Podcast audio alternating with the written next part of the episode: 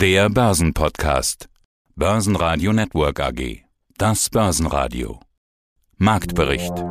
Im Studio Sebastian Leben. Außerdem hören Sie André Wolfsbein von Freedom Finance zur Angst vor Crashs, die Gussa-Chefvolkswirt Thorsten Polleit zur Interventionismusfalle und zu den Jahreszahlen von zum Turbel den noch CFO Thomas Schul.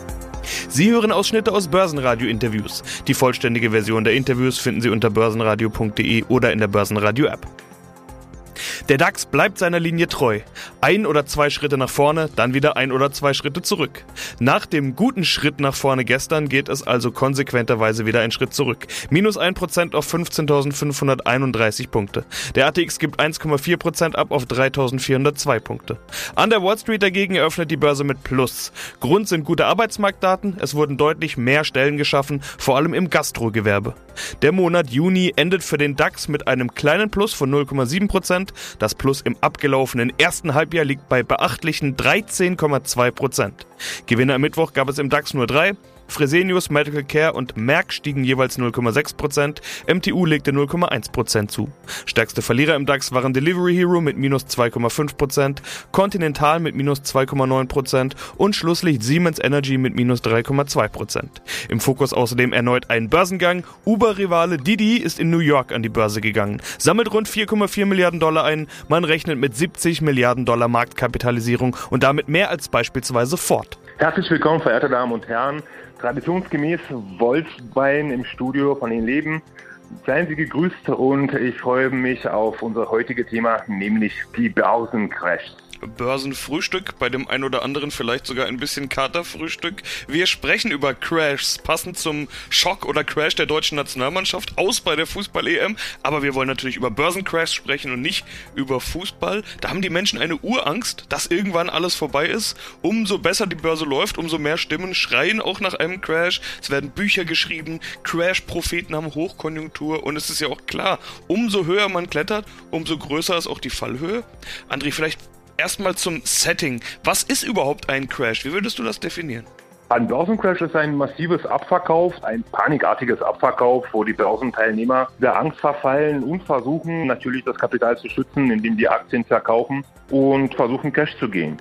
Das hat natürlich einen Dominoeffekt, weil in Zeiten von hochtechnologischen Handel arbeiten ja auch viele Marktteilnehmer mit Stop-Loss. Und wenn solche Panikverkäufe stattfinden, löst es eine Lawine aus, wo die Stop-Loss triggern und die Kurse ja, weiter fallen. So ist meine Vorstellung von Crash zumindest. Oder meine Definition. Gibt es eine Größenordnung, an der du es festmachen würdest? Also nicht jeder Minustag im DAX ist ja gleich ein Crash. Gibt es da irgendeine Größenordnung? 15%, 20%, 30, 35? Hat man ja alles schon gehört. Es gibt äh, Rücksetzer, Korrekturen und eben Crashs. Ab wann ist ein Crash ein Crash? Am 19. August 91 hat DAX auch 9,9 Prozent abgegeben, also knapp 10 Prozent abgegeben. Und das hat man damals auch als Crash gefühlt. Eine genaue Kennzahl kenne ich da nicht. Das ist alles ja, Gefühlssache, würde ich mal sagen wenn wir in die Geschichte schauen, was du ja gerade schon getan hast, da gab es da ja schon den einen oder anderen Crash, den man nennen kann. Ziemlich sicher haben die meisten Hörer den Corona-Crash 2020 mitbekommen, der Lehman-Crash oder die geplatzte Tech-Blase mit neuem Markt. Das sind alles auch noch zeitnahe Themen, aber da war jetzt vielleicht auch nicht unbedingt jeder noch dabei, geschweige denn alles, was davor kam. Andrea, was haben wir denn so im Angebot? Über welche Crash müssen wir denn sprechen? Wenn wir die Crash-Chronologie mal unter die Lupe nehmen, also der erste bekannte äh, oder einer der bekanntesten ersten Crashs war in Holland damals, wenn ich mich nicht allzu täusche, im 1636. Da hat man von der Tulpenmanie gesprochen. Ich weiß nicht, ob du bzw. ob die Zuhörer es kennen. Dort hat man ja auf die Tulpenzwiebeln spekuliert und äh, man hat Haus und Hof verkauft, um an bestimmte Tulpenarten ranzukommen. Und es gab auch tatsächlich eine Börse dafür es ging auch parabolisch nach oben. Also hat sich auch eine Blase gebildet. Ja, und dann ist die Blase geplatzt. Und auch viele, viele Anleger haben damals nicht nur Geld verloren, sondern dementsprechend auch Haus und Hof. Auch eine sehr interessante Sache. Also Börsencrashs gab es schon immer. Also die Börse beziehungsweise Aktienmarkt oder auch Rohstoffmarkt, also ist alles zyklisch. Was hochkommt, muss auch zwischenzeitlich auch mal runterkommen. Also die Börse stelle ich mir auch als Organismus vor und das muss man auch ausatmen. Also weil ständiges Anstieg bzw. ständiges Wachstum ist zwar politisch gewollt, aber aus meiner Sicht, wenn wir das auf die Onkologie beispielsweise projizieren, ständiges Wachstum ist auch ungesund. Also es muss auf jeden Fall auch mal ausatmen. Mein Name ist Thorsten Polleit, ich bin der Chefvolkswirt der Degussa. Und Sie sind Autor des Degussa Marktreports. Dort schreiben Sie diesmal über Interventionismus und zwar die Interventionismusfalle. Damit ist gemeint, dass Staatseingriffe immer mehr Staatseingriffe nach sich ziehen. Herr Polleit, ist das ein Teufelskreis? Ja, es ist ein Teufelskreis, wenn man auch die Analysen zu Rate zieht, die viele Ökonomen angestellt haben über den Interventionismus. Und an der Stelle sollte man vielleicht kurz beschreiben, was mit dem Interventionismus gemeint ist. Der Interventionismus ist eine Form der Wirtschaftspolitik, in dem der Staat zwar formal das Privateigentum unangetastet lässt, aber der Staat greift eben auf vielfältige Art und Weise in das Wirtschafts- und Gesellschaftsleben ein, also beispielsweise mit Geboten, Verboten, Regulierungen, Besteuerungen, aber auch durch eigene Tätigkeiten.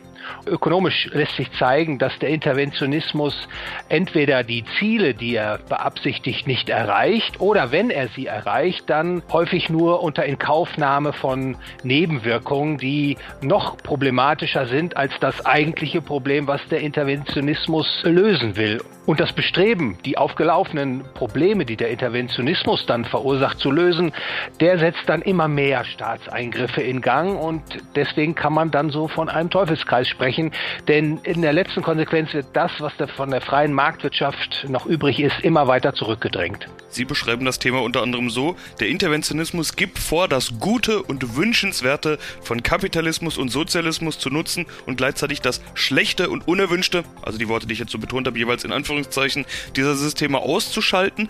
Er verspricht einen Weg zu beschreiten, der sich elegant zwischen Sozialismus und Kapitalismus hindurch zu bewegen vermag, doch das ist eine verhängnisvolle Fehldeutung. Wie ist es denn tatsächlich aus Ihrer Sicht? Ja, ich glaube, das ist eine richtige Deutung, äh, die äh, Sie jetzt äh, gewissermaßen entnommen haben aus meinen Ausarbeitungen. Diese Ausarbeitungen, die speisen sich insbesondere aus den Ergebnissen, die der Ökonom Ludwig von Mises vorgelegt hat. Der hat 1881 bis 1973 gelebt und unter anderem sich sehr intensiv mit dem Interventionismus beschäftigt. Und er kam tatsächlich zu der Schlussfolgerung, dass rein theoretisch betrachtet dieser Interventionismus letztlich abgleitet in einen Sozialismus, weil die Staatseingriffe irgendwann so groß werden, so weitreichend sind, dass man de facto das Privateigentum abschafft.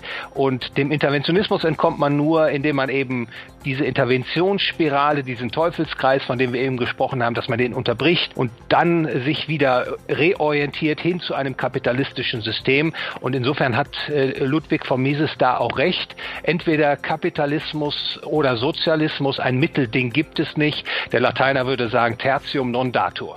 Guten Tag, Thomas Scholl, CFO der Zumtobel Group. Wir sprechen über Ihre Jahreszahlen, Geschäftsjahr 2020-21. Wenn wir auf diesen Zeitraum blicken, ist natürlich klar, was das große Thema war und ist, nämlich die Corona-Pandemie.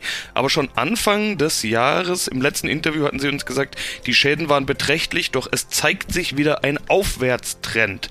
Jetzt habe ich gesehen, Sie verkünden das beste Jahresergebnis seit 2011. Also da ging es offenbar ordentlich aufwärts. Herr Schul, war es am Ende sogar ein gutes Jahr? Ja, es war am Ende ein gutes Jahr, abgesehen von der Entwicklung der Topline. Ansonsten war es ein gutes Jahr. Wir konnten da sehr gut dagegenhalten mit Maßnahmen, die wir rein intern umsetzen konnten und eben auch teilweise haben wir eben auch zurückgegriffen auf äh, das Instrumentarium der Kurzarbeit in dem Rahmen, in dem es eben möglich war. Aber summa summarum, ja, es war ein gutes Jahr. Ja, wenn Sie jetzt die Topline kritisieren, dann greife ich das natürlich gleich auf. Umsatz auf Gesamtjahresebene rückläufig, minus 7,7 Prozent auf 1,04 Milliarden Euro. Das ist Rückgang, aber auch kein dramatischer Rückgang. Immerhin gab es ja eine globale Pandemie. Jetzt habe ich außerdem bei Ihnen gesehen, dass es hieß, dass sich der Umsatz stetig erholt habe und in Q4 schon wieder fast 10 Prozent Umsatz plus zu sehen sind. Also sind diese minus 7,7 Prozent auch nur eine Momentaufnahme? Wie ist denn gerade die Lage? Ja, es ist richtig. Wir haben es auch dargestellt, dass in der quartalsweisen Entwicklung sind die, die Rückgänge im Vergleich zum Vorjahr immer geringer geworden und dann eben so ein sehr starker Rebound im vierten Quartal. Das heißt, von den Rahmenbedingungen her ist es nach wie vor im Prinzip gut. Das heißt, wir hätten ähnliche Wachstumsraten auch in der Zukunft. Allerdings ist zwischenzeitlich ja auf der Rohstoffseite sind dunklere Wolken aufgezogen und was bedeutet sowohl in puncto Verfügbarkeit von einzelnen Rohstoffen als auch in puncto Preiserhöhung. Und das trübt ein bisschen der Blick auf das heutige Jahr, insbesondere wahrscheinlich auf das Q2. und möglicherweise auch auf das Q3. Aber da ist natürlich insgesamt noch schwer abzuschätzen, was das bedeuten wird, aber es wird schon in gewissem Ausmaß Spuren hinterlassen. Allerdings gehen wir davon aus, dass das auch nur temporär sein wird und wir hoffen natürlich von möglichst kurzer Dauer und dass diese Effekte dann auch sehr rasch wieder aufgeholt werden können. Aber die Nachfrage ist da? Also wie voll sind die Auftragsbücher? Die Nachfrage ist da. Die Auftragsbücher sind für unsere Verhältnisse bzw. für die Verhältnisse dieser Branche voll. Die sind auch um einiges über dem Vorjahresniveau. Also auf der Seite ist es sehr gut. Allerdings wird es eben mit der Belieferung teilweise Einschränkungen geben. Jetzt ist diese Lieferkettenproblematik und auch die Preissteigerung zum Teil ja auch dem geschuldet, dass die wirtschaftliche Erholung so wahnsinnig schnell ging, schneller als viele gedacht haben. Im letzten Interview hatten Sie einen Ausblick bzw. eine Einschätzung gegeben, als Sie gesagt hatten, um auf das Prä-Covid-Niveau zu kommen, werden wir rund drei Jahre brauchen. Jetzt geht es ja überall schneller als gedacht. Wie ist Ihre Einschätzung jetzt rund vier Monate nach dem Interview? Was würden Sie da für einen Zeitrahmen setzen? Ja, ähnlich. Ich denke an zwei bis drei Jahre. Weil unser Vor-Corona-Niveau war jetzt ähm, 1,180, also 1 Milliarde 180 Millionen Euro Umsatz. Und Sie haben es ja gesehen von unserer Guidance her, auch vom Umsatz für dieses Jahr um die 1,1 Milliarden herum. Das heißt, das ist einmal, da macht man einmal auf jeden Fall so um die, um die 50, 60, 70 Millionen. Und dann ist aber noch ein weiterer Schritt in diese Größenordnung oder sogar ein Ticken größer notwendig, um auf das Vorjahresniveau zu kommen. Das heißt, im besten Falle schafft man es nach zwei Jahren oder dann eben im dritten Jahr. Börsenradio Network AG Marktbericht